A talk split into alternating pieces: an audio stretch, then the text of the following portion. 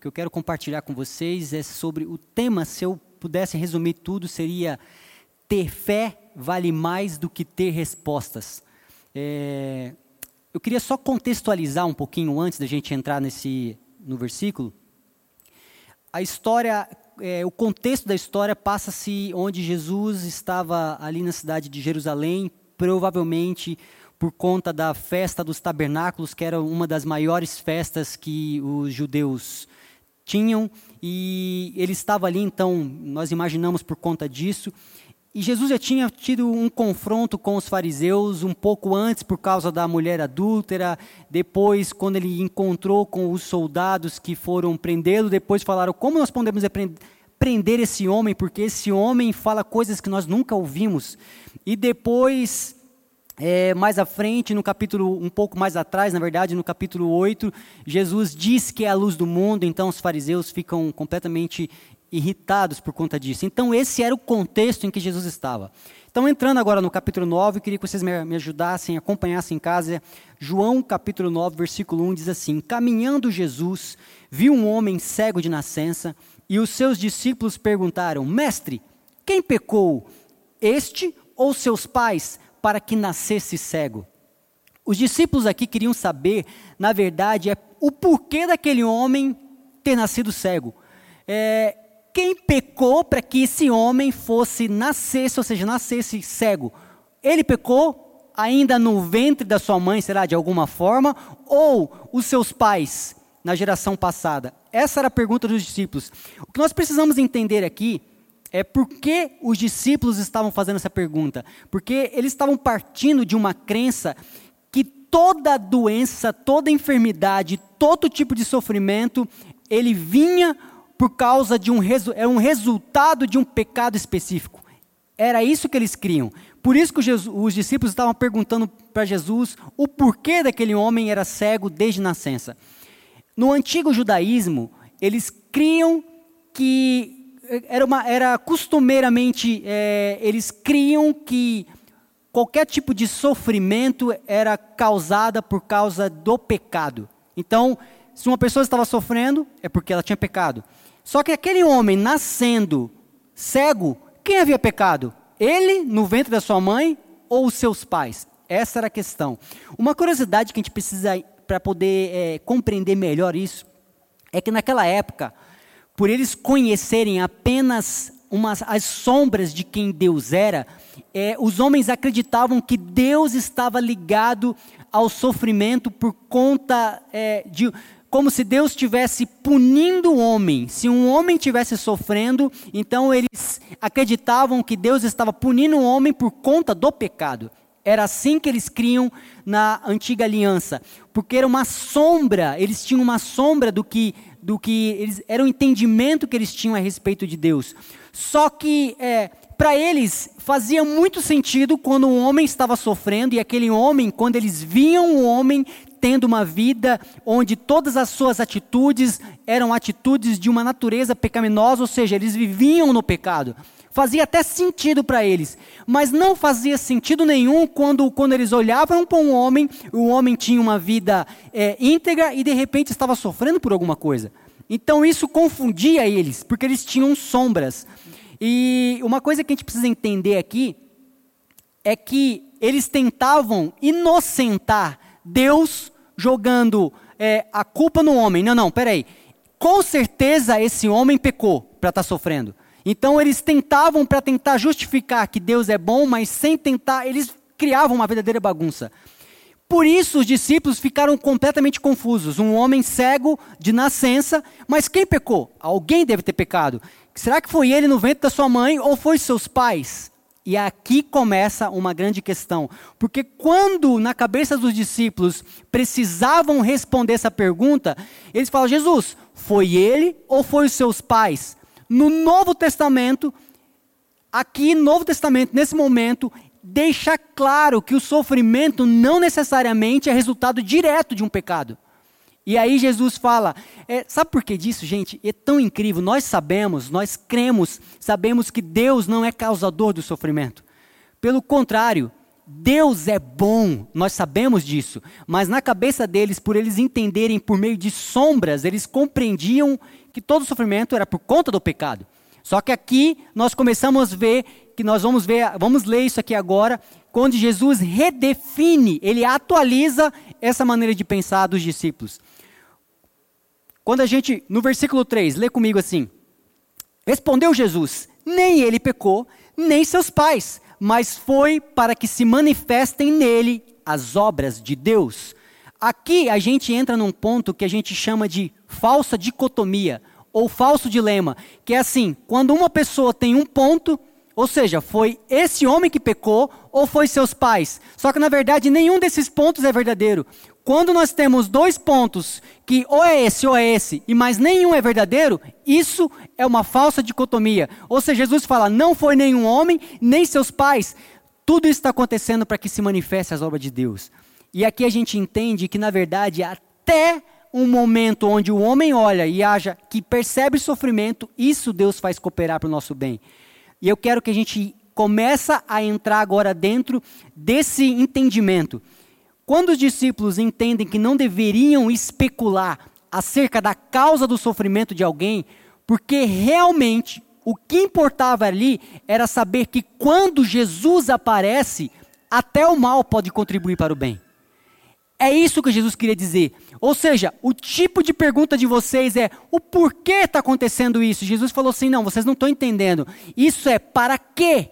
Até isso a gente vai fazer cooperar. Deixa eu entender, deixa eu explicar um pouquinho. Aquele homem não nasceu cego porque pecou no ventre da mãe dele, e nem porque os seus pais pecaram. Nós podemos aqui, como nós lemos Jesus falando, pelo fato dele ter nascido em uma natureza pecaminosa, ou seja, uma natureza caída, o seu próprio corpo já é imperfeito. O homem, ele a, sua natureza foi modificada, ou seja, o homem, ele, a natureza do homem é uma natureza caída. Sendo assim, o seu próprio corpo já estava completamente é, disposto a sofrer qualquer tipo de enfermidade. Ficou frágil depois da queda do homem. É muito simples de entender. E quando o homem perdeu essa natureza, ele por si só se tornou imperfeito. O simples fato do homem poder, a partir daquele momento, ficar doente, mostra a fragilidade do corpo do homem. Então a pergunta ali que o homem queria tentar responder sobre o sofrimento a, e linkar isso ao pecado, Jesus conversa com eles e faz com que eles entendam que, na verdade, a pergunta não é essa, ou seja, não foca no pecado. Vamos focar que até isso poder, nós podemos fazer com que colabore para o bem. Voltando aqui ao que Jesus disse, você percebe que ele, ele usa aquilo que poderia ser sofrimento para o homem, ou seja, o homem nasceu cego, e Jesus faz cooperar para o bem para que todo mundo comece a compreender. Jesus não veio responder perguntas difíceis dos homens. Entenda isso. até anote essa frase. Jesus não veio responder perguntas difíceis aos homens. Ele veio para fazer a obra do Pai. Quando a gente entende isso, a gente fala, mas Senhor, por que está acontecendo aquilo? Por que está acontecendo isso? Por que isso não dá certo? Por que aquilo outro? Gente, Jesus não veio responder perguntas que os homens gostariam, as perguntas difíceis para os homens. Jesus veio fazer a obra do Pai. Essa é a obra de Cristo, fazer a vontade do Pai. Por isso, às vezes você pode perguntar, mas por que está acontecendo isso na minha vida? Muitos se perguntam, e talvez está se perguntando hoje, nesse exato momento, por que de algo ruim que aconteceu. Se, olha, me permita compartilhar algo com você. Talvez você não vai ver Jesus te respondendo o porquê disso, mas a certeza que nós temos é que Ele vai transformar completamente essa situação. Essa é a certeza que nós temos. Mesmo diante de coisas que nós não entendemos, ou seja, sem, nós não entendemos o motivo do que está acontecendo, precisamos saber que não cabe a nós entender, mas sim crer que tudo coopera para o nosso bem. Quando a gente entende isso, a cegueira daquele homem cooperou para manifestar que Jesus é a luz do mundo. E todo lugar que há trevas sempre é um ótimo lugar para se mostrar a luz. É isso que nós precisamos entender. Eu queria que a gente pensasse que Sabe, as verdades espirituais, que mesmo sem conseguir, a gente conseguir explicar, são muito mais importantes do que o conforto da gente conseguir racionalizar qualquer tipo de resposta às perguntas que as pessoas estão fazendo. Não sei se você, é, para mim, já me perguntaram várias vezes: eu posso fazer aquilo? Por que está acontecendo isso? Me responde essa pergunta, mas é aquela outra questão o homem gosta de racionalizar as coisas, o homem gosta de dar respostas para as coisas.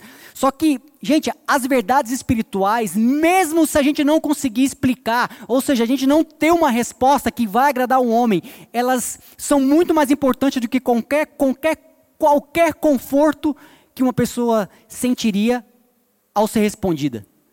As verdades sobre mim, sobre você, elas são maiores. E elas, elas que nos trazem descanso, não são respostas. No versículo 6 diz assim: Dito isso, cuspiu na terra e, tendo feito lodo com saliva, aplicou aos olhos do cego, dizendo-lhe: Vai, lava-te no tanque de Siloé, que quer dizer enviado, e foi, lavou-se e voltou vendo. Bom, nesse momento, aquele homem que, que era conhecido como um cego de nascença, um homem que que todo mundo conhecia como é, um pedinte na rua e era cego desde que nasceu, é, nós vemos ali um milagre público de Jesus. Jesus falou para aquele homem, depois que fez um lodo, colocou no, nos olhos dele, falou: vai lavar-se. Provavelmente os amigos dele devem ter guiado até o tanque de Siloé e ele foi lá e se lavou. Por meio desses milagres, e milagres são sinais, todo milagre é um sinal que aponta para alguma coisa maior. Ou seja, todo sinal apontava para Cristo. Todo milagre é um sinal que apontava para Cristo. As pessoas esperavam o Messias e os milagres eram sinais de que Cristo, Jesus era o Cristo, Jesus era Cristo. Este era o sinal. Aqui, a gente começa a ver as pessoas começando a se questionar. Vamos no versículo, eu queria que a gente pulasse um pouquinho, fosse no versículo 8.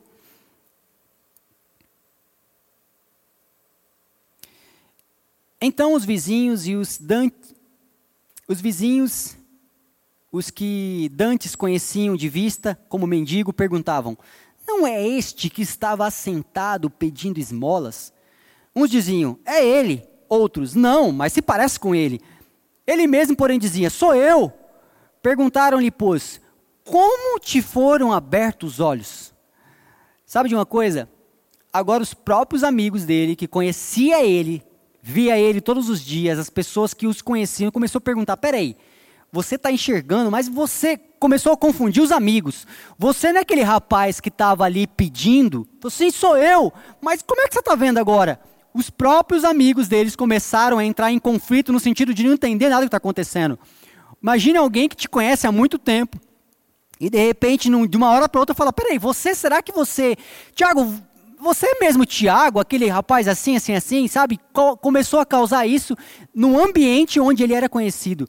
No versículo 11 fala assim: Respondeu ele: O homem chamado Jesus fez lodo, untou-me os olhos e disse-me: Vai ao tanque de Siloé, lava-te. Então fui, lavei-me e estou vendo. Disseram-lhe, pois, Onde está ele? Respondeu: Não sei. Sabe de uma coisa? Aqui, as pessoas já começaram a querer uma resposta é, para aquele milagre que eles estavam vendo. Começou com os amigos. Os amigos queriam entender aquela situação. Os amigos queriam compreender tudo que ele estava acontecendo. Um homem cego de nascença passou a ver o que está acontecendo? Então eles perguntam para ele, os amigos perguntam: Peraí, você é aquele cego? Sim, sou eu. Tá, o que aconteceu? E ele fala: Olha, eu estava na rua, um homem chegou até mim, passou o lodo no meu rosto, pediu para mim ir no tanque me lavar, eu lavei e agora estou vendo. Aí ele fala: Tá, mas cadê esse homem? E ele fala: Não sei, eu não sei onde ele está. E aí aqueles amigos dele, é, olhando aquela situação, aí fala assim: Peraí, mas nós precisamos ter uma resposta a respeito disso. Nós precisamos é, encontrar uma resposta para isso. E eu fiquei refletindo aqui sobre essa história e escrevi uma frase. não é a maior consciência da sua cegueira que salvou aquele homem, mas sim a consciência de quem havia falado com ele. Olha só, se a gente prestar bem atenção, não é o fato daquele homem entender o quanto ele era cego que fez com que aquele homem passasse a ver, mas foi a consciência de entender quem havia falado. Ele ouviu uma voz e naquela voz ele falou: Essa voz tem verdade, essa voz é a verdade. Então ele simplesmente, o que tira um homem do seu estado normal, onde ele está todos os dias ali pedindo, e alguém faz um barro, um lodo, passa nos olhos dele e ele aceita numa boa, depois fala, vai se lavar e ele aceita isso numa boa. Só poderia aquele homem que falou com ele falar de uma forma tão profunda que ele falou, cara, isso é verdade. Isso é verdade. E naquele momento ele entendeu que se ele fizesse tudo quanto o, homem que ele não sabia quem era tinha falado, ele se voltaria a enxergar. Aquele homem saiu do seu estado normal e falou: Cara, eu creio no que estão falando, eu creio nisso, eu não consigo explicar, mas eu creio nessa voz, eu creio no que esse homem falou. E uma coisa que é interessante, quando alguém se encontra com a verdade, quando alguém se encontra com Jesus, ele não precisa ver, ele só ouve a palavra de quem é a própria palavra. Ou seja, a própria, a própria palavra falando com aquele homem, ela faz com que o homem passe a enxergar. O homem não precisa ver. E quantos de nós precisamos ver para depois começar a crer numa palavra? Às vezes a gente fala assim, Senhor, eu, tá, eu preciso de eu preciso de alguma coisa, eu preciso sair dessa situação, e a gente fica esperando que os nossos olhos contemplem para depois crer. Só que na verdade, quem falou é muito mais importante do que aquilo que a gente está vendo. Aquele homem não enxergava nada, mas quando ele ouviu, e você acha que aquele homem, durante a sua vida inteira, não ouviu tantas coisas? Sei lá, talvez tantos médicos que aquele homem deveria ter passado, tantas pessoas, ele devia estar completamente desenganado de médicos, de amigos, de família. Eu não sei, mas de repente alguém se encontra com ele, fala com ele, ele fala: Eu creio, eu creio nisso. Entenda uma coisa: nós não precisamos ver absolutamente nada para que na palavra daquele que é a própria palavra. Nós não precisamos ver, só precisamos ouvir, só precisamos reconhecer quem fala. Naquele momento, os amigos não conseguiam uma resposta que satisfazessem eles, então eles pegaram aquele homem que era antes era cego e levaram para os líderes religiosos, eles levaram para os fariseus, eles levaram para aquelas pessoas que eram os pastores deles. Falaram: olha, nós não conseguimos entender essa situação, está meio confuso, ele não enxergava, agora está enxergando. Diz que foi um homem que passou lodo, enfim. E nós gostaríamos que vocês, líderes religiosos, nos explicassem.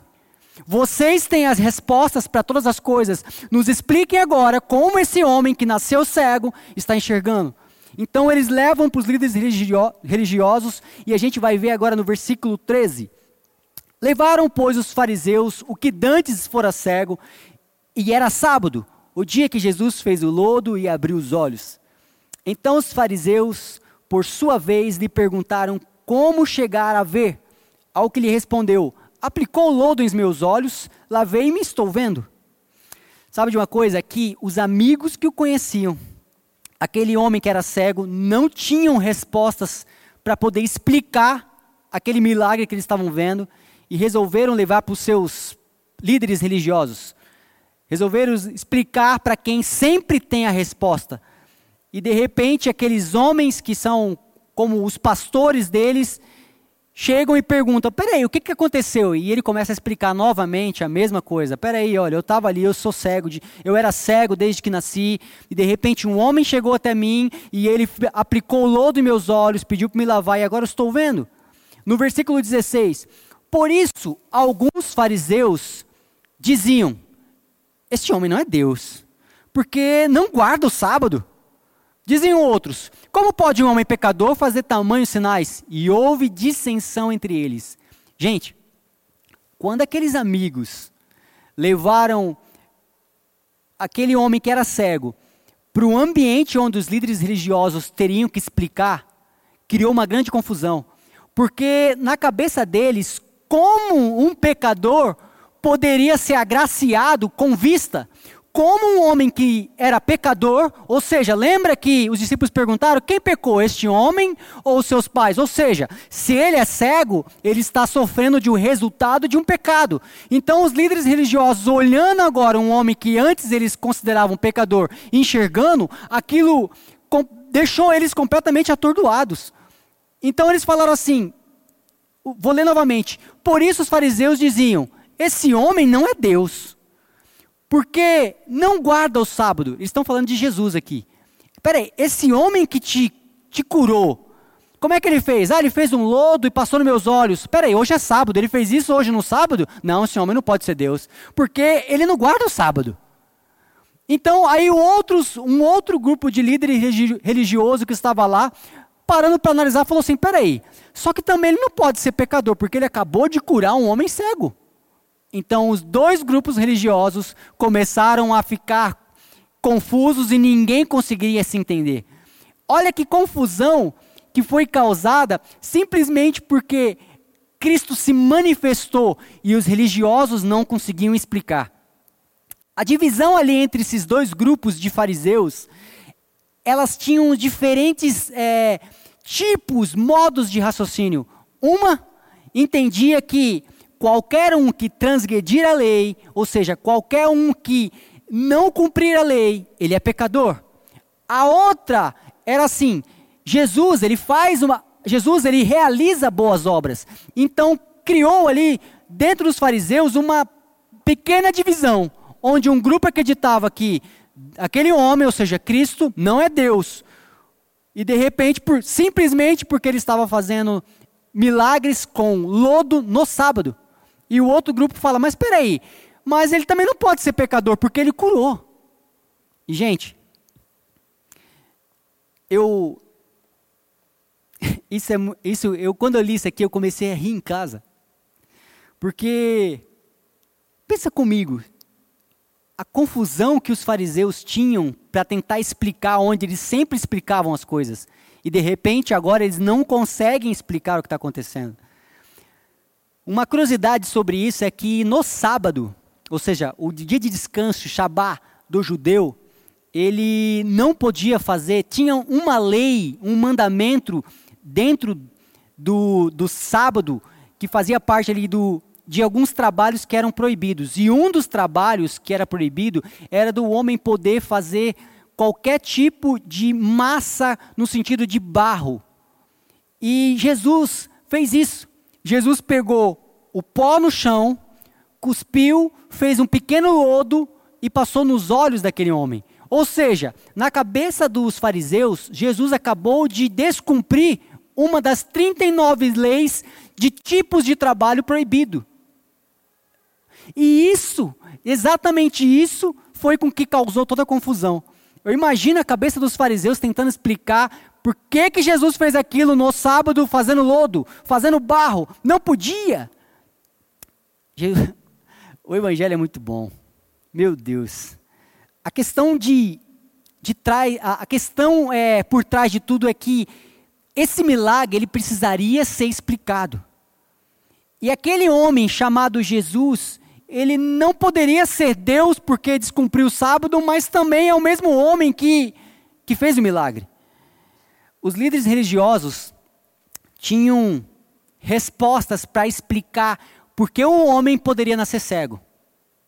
Eles conseguiam explicar por que o homem nasceu cego, mas eles não tinham respostas para explicar o porquê que um cego agora vê. É muito fácil para os religiosos explicarem: este homem está cego porque pecou, mas não conseguia explicar por que o homem que eles consideravam pecador passou a ver. Eles não conseguiam explicar isso. E nisso eu quero que a gente pense em algo. Quando a graça aparece, ter fé vale mais do que ter respostas.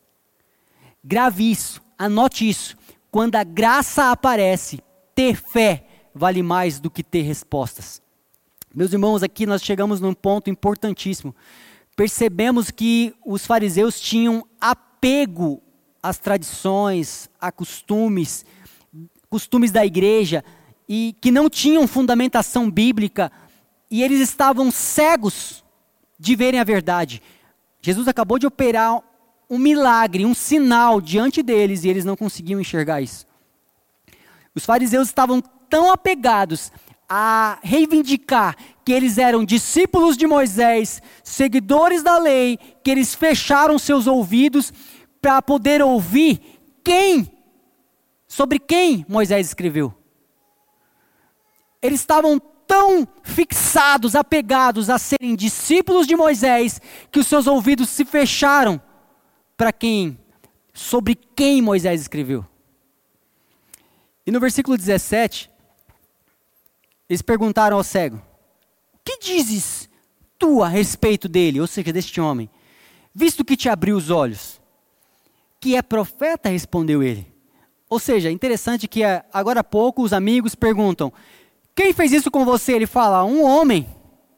Só que quando ele começa a ver a discussão dos fariseus em saber quem é o homem, ele muda agora a resposta: Quem dizes você que é esse homem? Aí ele parou para pensar e falou: Olha, vendo essa discussão de vocês aí, esse homem só pode ser um profeta. Ele já muda. Antes era um homem, agora não, agora é um profeta.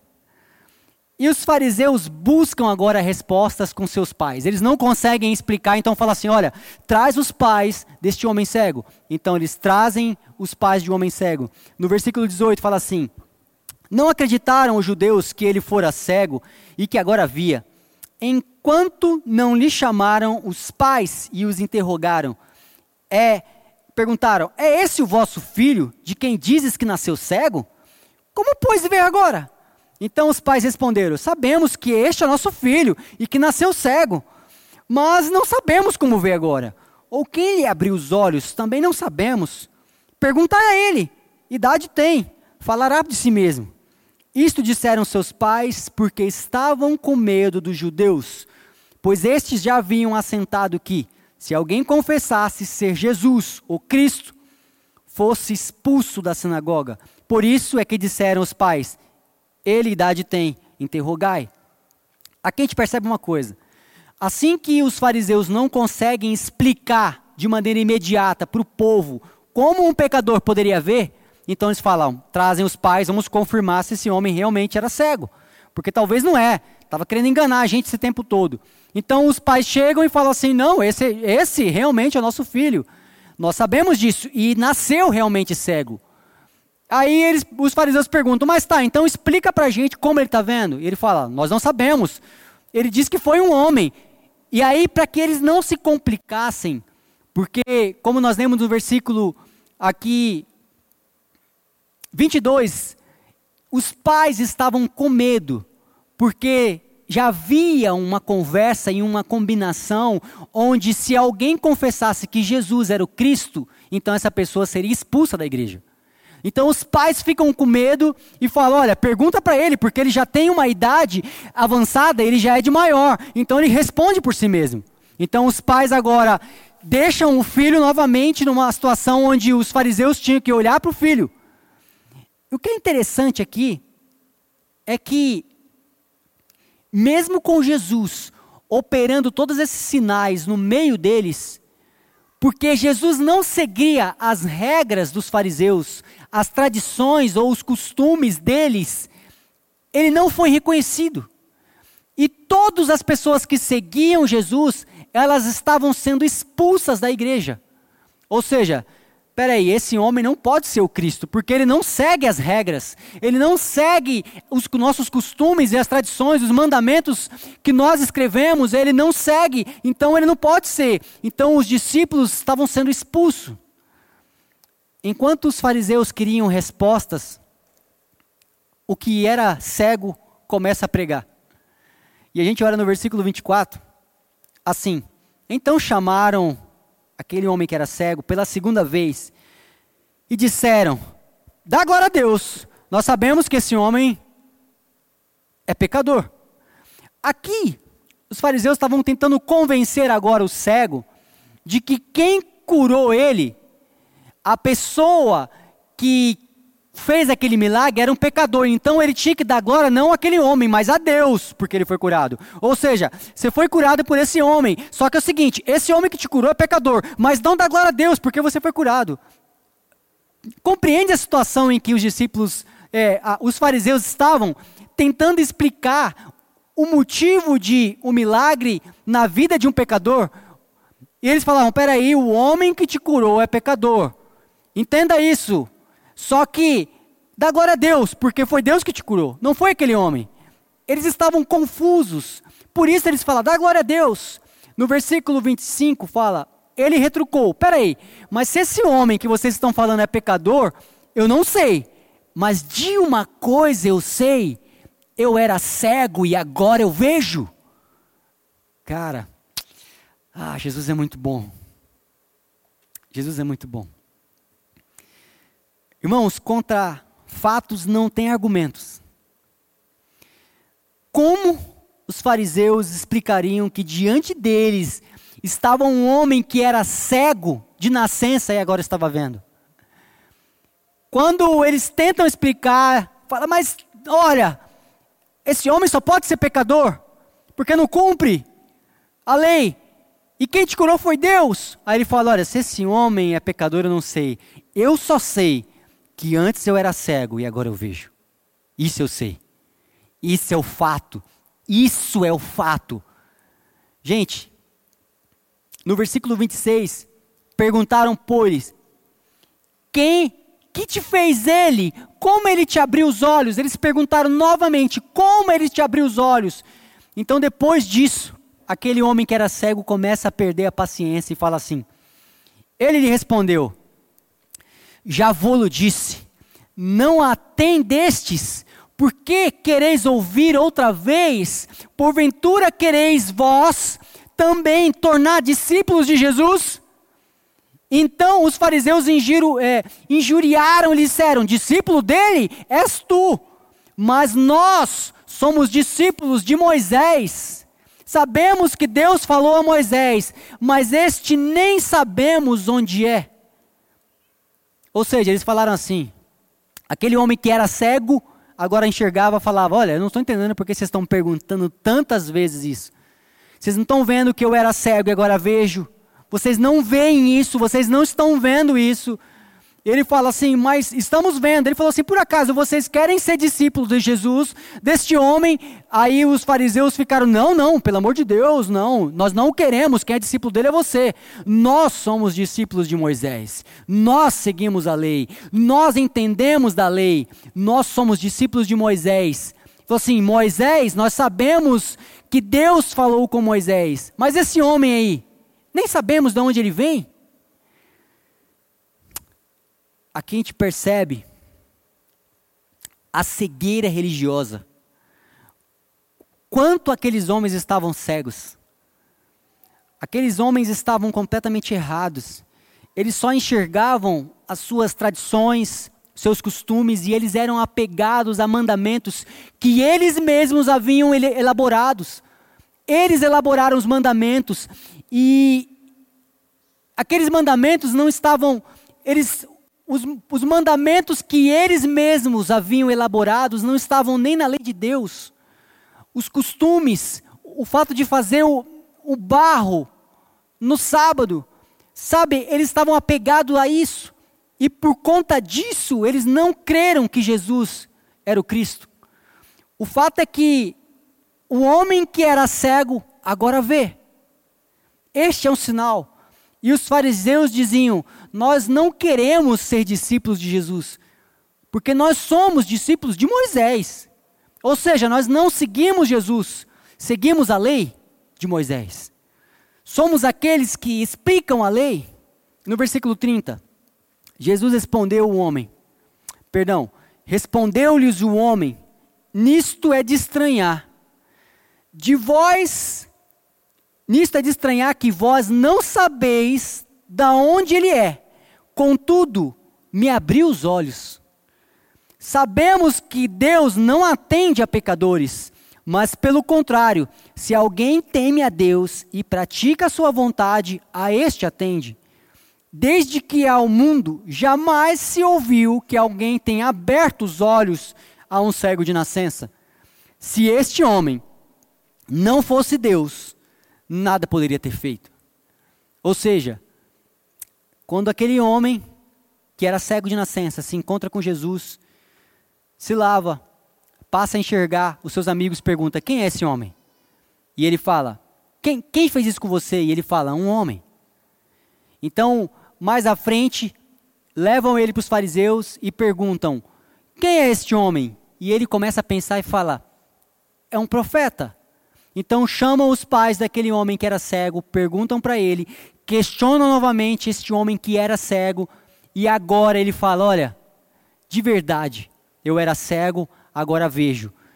E se, da maneira como vocês falam, que Deus não atende pecadores, mas agora eu estou vendo, e só Deus poderia me curar, então eu, eu concluo uma coisa: este homem só pode ser Deus.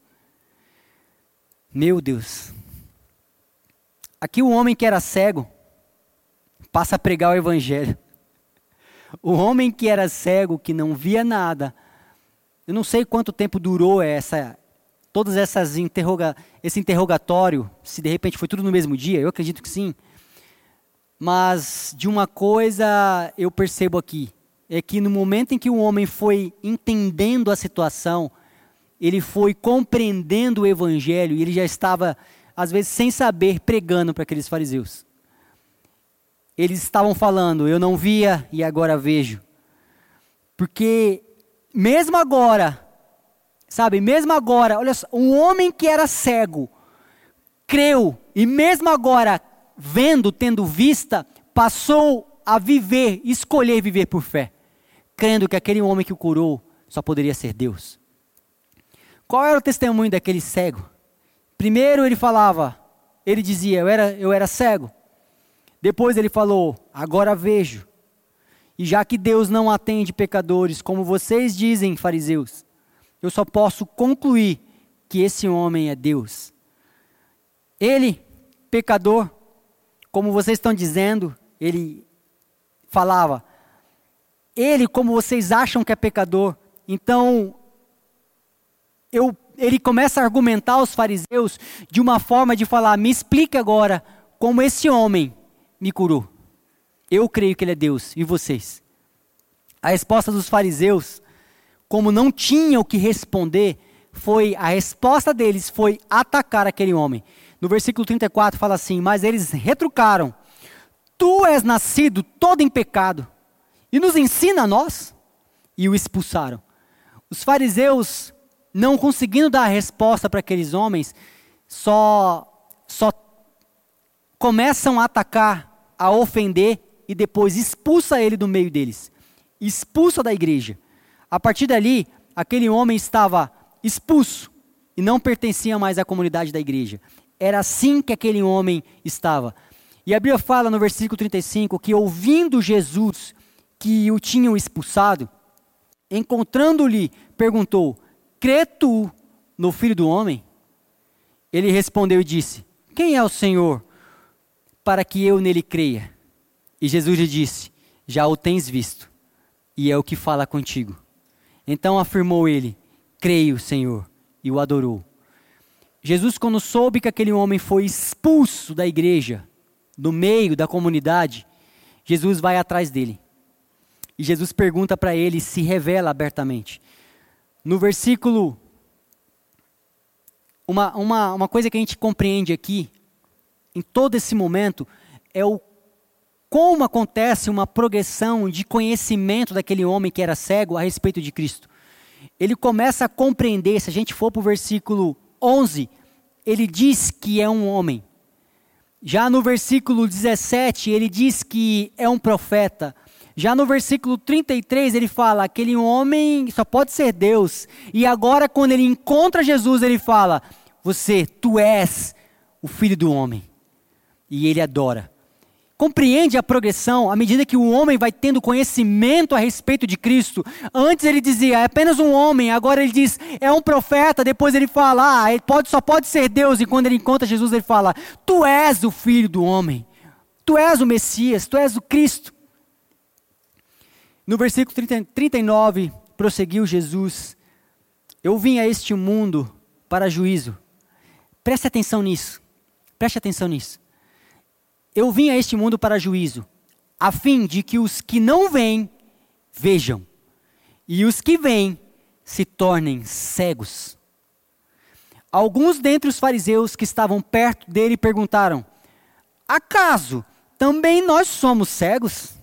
Respondeu Jesus: Se fosseis cegos, não teríeis pecado algum. Mas porque agora dizes, nós vemos, subsiste o vosso pecado. Jesus disse para aqueles homens: aqueles que acham que vêm, mas não reconhecem as obras do Filho, na verdade estão cegos. E aqueles que estão cegados pela ignorância do pecado, mas crê em mim, esses passam a ver. Aqui fica uma pergunta: quem são os verdadeiros cegos nesse momento? Quem são as pessoas que estão cegas? A diferença que posta em prova aqui não é o que cumpre a lei ou o que não cumpre. A diferença aqui não é os como os líderes religiosos por saberem muito, terem uma vida irrepreensível diante dos homens que vivem na ignorância do pecado. A diferença aqui, o que está posto à prova aqui, o que Jesus fala, é aqueles que o reconheceram como filho de Deus. Ou seja, aquele que entende muito da lei e aquele que não entende nada, ou aquele que é irrepreensível na lei e aquele que tem uma ignorância no pecado, o que diferencia os cegos dos que vêm é exatamente aquele que crê na obra de Cristo. Isso é tão poderoso, porque cegos são aqueles que não reconhecem a Cristo. Cegos são aqueles que não enxergam os sinais de Cristo. Ah, Jesus, você é muito bom. Você é muito bom. Entenda uma coisa: quando Jesus aparece, tudo que importa é o que Ele é. Já não importa a minha performance, mas o se eu reconheci, se eu o reconheci como filho de Deus. Quando Jesus aparece, o que importa não é o quanto Tiago fez de coisas boas, mas quando ele aparece, o que importa é se quando eu olho para ele eu falo: Tu és o Cristo, o Filho de Deus vivo. É isso que importa. E por isso que Jesus fala que aqueles que querem ver, não, eu sou irrepreensível. Não, nós entendemos, nós damos respostas para todas as coisas. Mas quando Cristo aparece, se estes não reconhecerem, estes verdadeiramente são cegos. E todo aquele que quando Cristo aparece, reconhece, estes são verdadeiramente aqueles que enxergam. Em outros lugares, como Mateus, em Mateus capítulo 23, capítulo 15, Jesus chama os fariseus de guias cegos. Ou seja, eles guiam, mas na verdade são os que estão cegos. É como se cegos estivessem guiando cegos. É assim que Jesus os chama. E caminhando para o final, para a conclusão do que eu quero que a gente pense aqui, eu sempre me perguntei, e talvez você também, por que, que Jesus parou ali e fez daquele pó é, com saliva, fez lodo para curar aquele cego. Porque às vezes a gente pode pensar, poxa, Jesus poderia simplesmente olhar e falar assim: vê, veja. E, mas Jesus ali para, pega um pouco de terra, põe saliva, faz um, um lodo e passa nos olhos dele para depois pedir para aquele homem pudesse se lavar. Então depois o homem enxergar. A gente viu isso no versículo 6 e 7, quando fala disto isso, cuspiu na terra, e tendo feito lodo com saliva, aplicou aos olhos do cego, e diz-lhe, vai lava-te no tanque de Siloé, que quer dizer enviado. E aqui faz uma referência àquele que foi enviado. Vai lavar-se no tanque de Siloé, ou seja, vai lavar-se naquele que foi enviado. Por isso que nós nos lavamos naquele que Deus enviou. Nós nos lavamos em Cristo Jesus. Então eu lembrei, quando eu li esse versículo, hoje eu lembrei de Gênesis capítulo 2, versículo 7. E formou o Senhor Deus o homem do pó da terra, e soprou em suas narinas o fogo da vi, fôlego da vida, e o homem foi feito alma vivente. Formou o homem, formou o Senhor Deus o homem do pó da terra. E depois, no versículo, no capítulo 3 de Gênesis, capítulo 3, versículo 3, versículo 4 e 5 diz: Então a serpente disse à mulher: Certamente não morrereis, porque Deus sabe que no dia em que dele comerdes, se abrirão os vossos olhos, sereis como Deus, sabendo o bem e o mal. Quando eu lembrei desses versículos, primeiro que a gente pensa assim: Deus, Jesus, pega do pó da terra, junta com a sua saliva, faz um lodo para poder passar nos olhos do, do homem cego. Em Gênesis, nós acabamos de ler que aqui Deus formou o homem do pó da terra. Então Deus pega o pó da terra, forma um homem. A serpente, no capítulo 3 de Gênesis, diz para a mulher: O que, que Deus te falou? E ela fala para não comer do fruto. Então ele fala assim: Na verdade, o que Deus quer é que se você comer desse fruto, você vai abrir os olhos. Só que na verdade, e depois lá na frente a gente vê que quando eles comem do fruto, Abril fala que abrem-se os olhos deles, mas na verdade abriram-se os olhos dos dois para os seus desejos, para os seus próprios desejos. Os olhos de ambos se abriram para a sua nudez, para os seus próprios desejos. Então o homem passou a viver em trevas como cegos.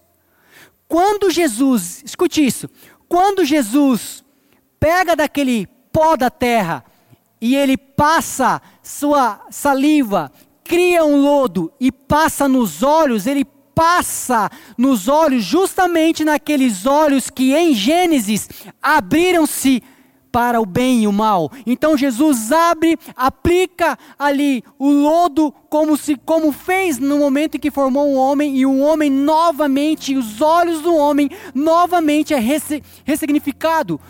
Toma de novo um formato onde o homem passa a enxergar da maneira como Deus enxerga. No momento em que Cristo faz aquilo, ele aponta para Gênesis. Porque do pó da terra foi formado. Então, o homem perdeu, o homem teve agora a sua natureza modificada, porque os olhos se abriram. Então, no momento que os olhos se abriram, o homem começou a olhar tudo em trevas. Então, Jesus olha para aqueles olhos que viviam em trevas, completamente cego, aplica novamente pó da terra e fala: lava. E quando o homem lava, ele volta a ver. Jesus, Jesus. Jesus dá ao homem novos olhos, para que agora ele veja o quanto Deus é bom. Eu não sei a situação que de repente você que está me escutando agora está vivendo, mas talvez se está vivendo alguma situação que para você parece difícil, e talvez já se perguntou, como os discípulos perguntaram para Jesus: quem pecou? Por que está acontecendo isso? Aquele homem era cego e ele só enxergava fruto da sua cegueira. Então, toda vez que ele ele tentava ver e ele não via nada. A única coisa que ele lembrava é o que sempre falaram dele: você não vê porque você é um pecador. E era isso que ele escutava. Até que ele encontra Jesus. E eu tenho certeza que no momento em que Jesus, na verdade, eu imagino que quando Jesus passava ali, os discípulos falaram e aquele cego deveria ter talvez ouvido os discípulos perguntar: Senhor, por que, que ele é cego? Quem pecou, ele ou seus pais? Então eu imagino que aquele cego já deveria ter ouvido isso várias vezes. Então Jesus olha e fala: nenhum dos dois, mas é para que se manifeste as obras de Deus. Então Jesus chega perto dele, pega do pó, ressignifica a visão daquele homem E quando o homem se lava, volta a enxergar, ele vê o quanto Deus é bom. A partir de agora, os olhos do homem que antes era cego veem que Jesus é filho de Deus.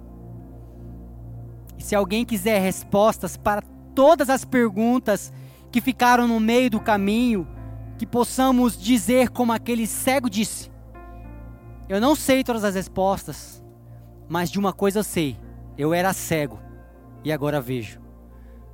Ah, mas me explica isso. Me explica por que falaram aquilo. Me explica por que fizeram isso. Eu não sei. Eu só sei dizer que eu era cego e agora vejo. Ah, mas por que, que você continua nessa igreja? Por que, que você continua aí nesse lugar? Eu não sei, eu não vou, às vezes eu não consigo te responder o porquê, eu só sei dizer de uma coisa. Eu não estou entendendo nada, mas de uma coisa eu sei, eu era cego e agora eu vejo. Agora eu vejo. Quando as pessoas perguntaram para aquele homem o porquê, ele só sabia dizer: Eu não sei, mas de uma coisa eu sei o que aconteceu na minha vida.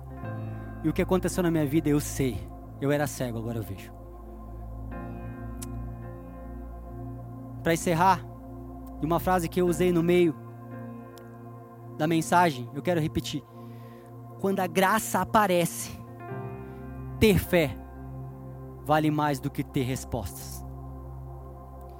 Que você possa escolher ter fé ao invés de ter respostas para todas as coisas que num momento, numa situação onde você pode estar tá querendo as respostas os, dos porquês, que você possa escolher uma coisa: ter fé, ao invés de ter todas as suas perguntas respondidas.